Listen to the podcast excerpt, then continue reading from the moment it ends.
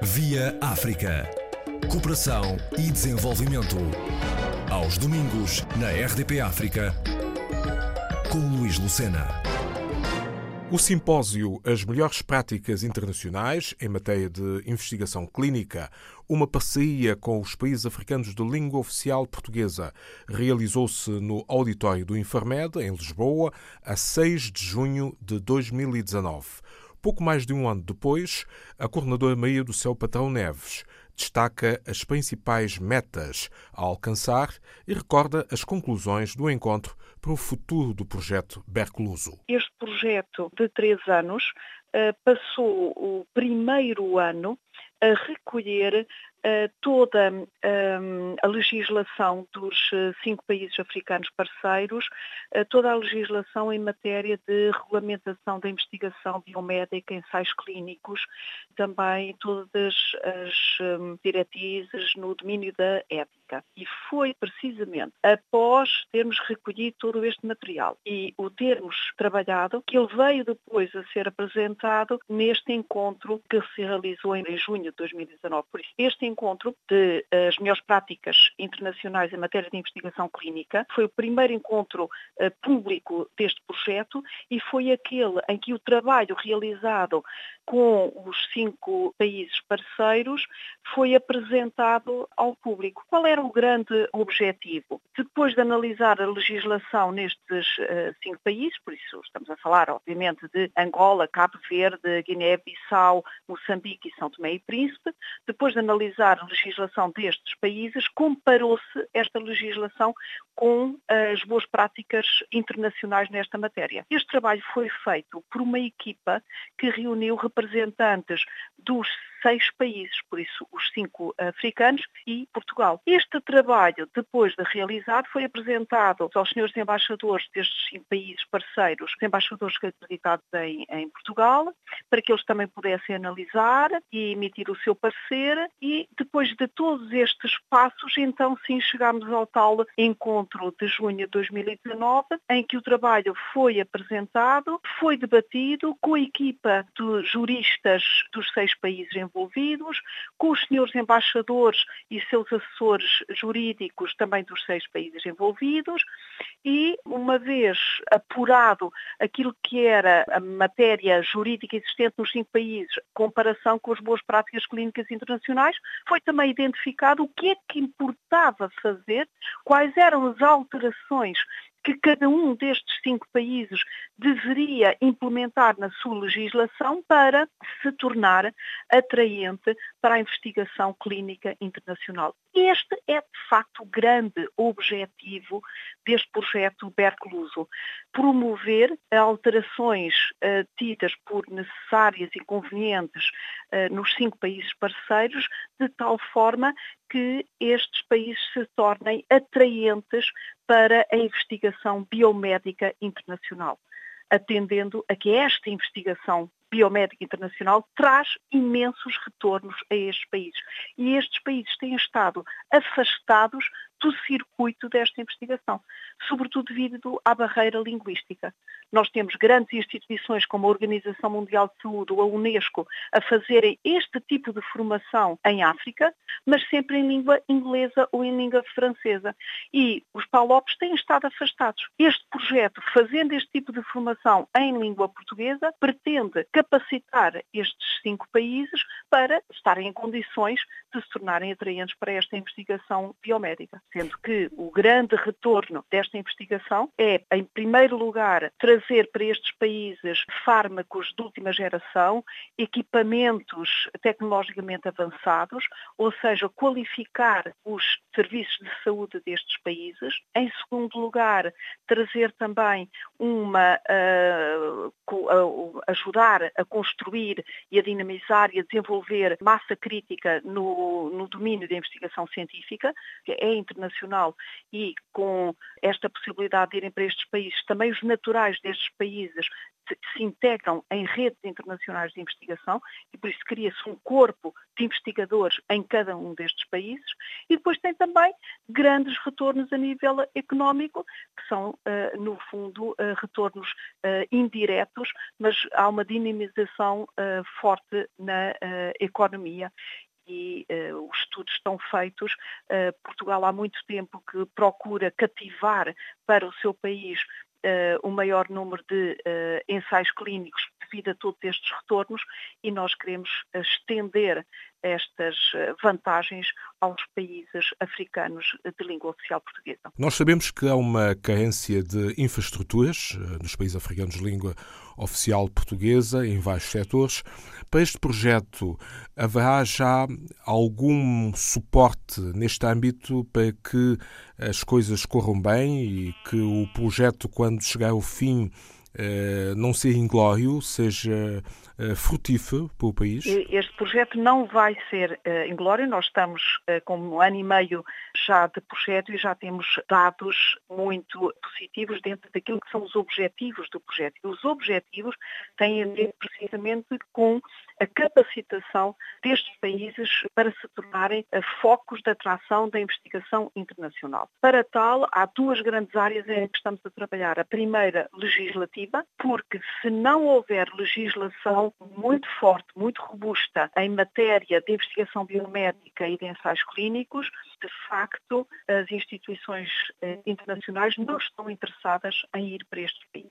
Por isso, se é verdade que no passado, no século passado, havia empresas biotecnológicas de investigação biomédica que eh, deslocalizavam a sua investigação para países sem legislação para explorar esses mesmos países, isso faz parte do passado. Por isso a ideia é de que as empresas biotecnológicas e os grandes projetos uh, científicos internacionais só quererão instalar-se em países e, por isso, colaborar com países que tenham uma legislação francamente robusta, por várias razões. Uh, primeiro, pelo historial, a má fama de exploração das populações, que não querem mais ter, e também correr riscos a nível económico de começar uma investigação que depois vai ser, por alguma razão, interrompida. Por isso, quando os países, neste caso, quando estes cinco, os PALOPs, tiverem uma legislação muito robusta que proteja as suas populações, que tenha a certeza que eles se tornam beneficiários da investigação que está a ser feita e que tenham condições para acolher de forma colaborativa a investigação internacional, então sim, devem abrir as portas a esta investigação. Por isso, este é um primeiro grande objetivo do Bercluso. O segundo grande objetivo é ter a certeza que, para além de uma legislação robusta, haja também nestes países capacitação ética, isto é, profissionais e organismos com profissionais para fazer a avaliação ética de todos estes projetos. Precisamos de ter uma entidade reguladora forte e comissões de ética para investigação clínica muito capacitadas, porque são estas que têm que fazer a análise dos projetos de investigação e têm que ter a certeza que este projeto de investigação não obedece apenas aos interesses de quem o promove, mas obedece aos interesses de quem o recebe, das populações do país que o recebe. Por isso, estes são os dois grandes objetivos.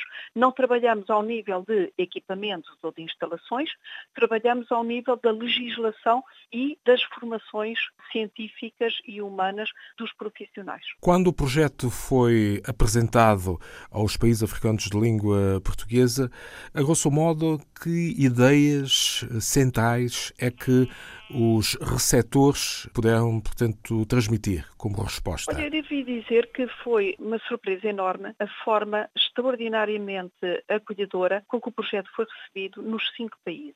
Devo dizer que no meu primeiro contacto ia hum, preparada com todo o tipo de discurso, como poderá imaginar, no sentido de eh, procurar mostrar os benefícios para cada um dos países do acolhimento deste projeto. E a verdade é que as entidades com as quais contatámos, Ministérios da Saúde, entidades reguladoras, comissões de ética e embaixadas, foram estas as entidades com quem contatámos no início e a verdade é que todas estas entidades estavam perfeitamente cientes, primeiro, de quanto teriam a ganhar por terem uma capacitação ao nível das boas práticas internacionais para receber investigação biomédica, segundo, que estavam efetivamente afastados deste circuito e que se houvesse um projeto que os pudesse ajudar a rapidamente a avançar, eles aderiam. E aderiram. E aderiram de uma forma surpreendente e ao mais alto nível. Depois deste encontro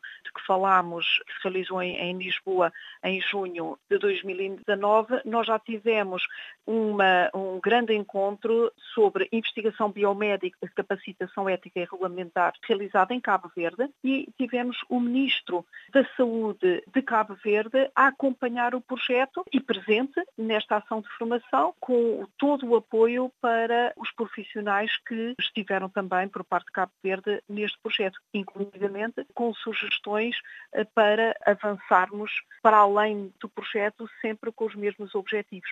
Por isso, realmente temos tido uma adesão fantástica. Um outro exemplo seria uh, Angola, criou ao nível do Ministério da Saúde um gabinete de acompanhamento do próprio projeto Bercluso, por isso eh, é um testemunho evidente eh, do interesse de Angola neste mesmo projeto. Temos outro exemplo, seria São Tomé e Príncipe, eh, tendo havido ah, alguns problemas administrativos para oficializar sua integração.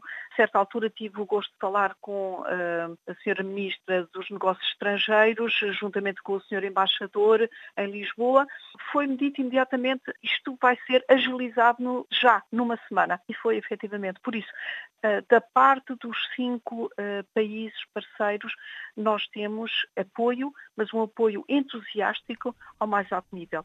E eu penso que isto também tem sido muito motivador, não apenas para a coordenação do Bercluso, mas para os profissionais dos vários países que estão uh, envolvidos neste projeto. Sendo esta uma boa experiência, estava agendada para setembro deste ano mais uma reunião. É verdade.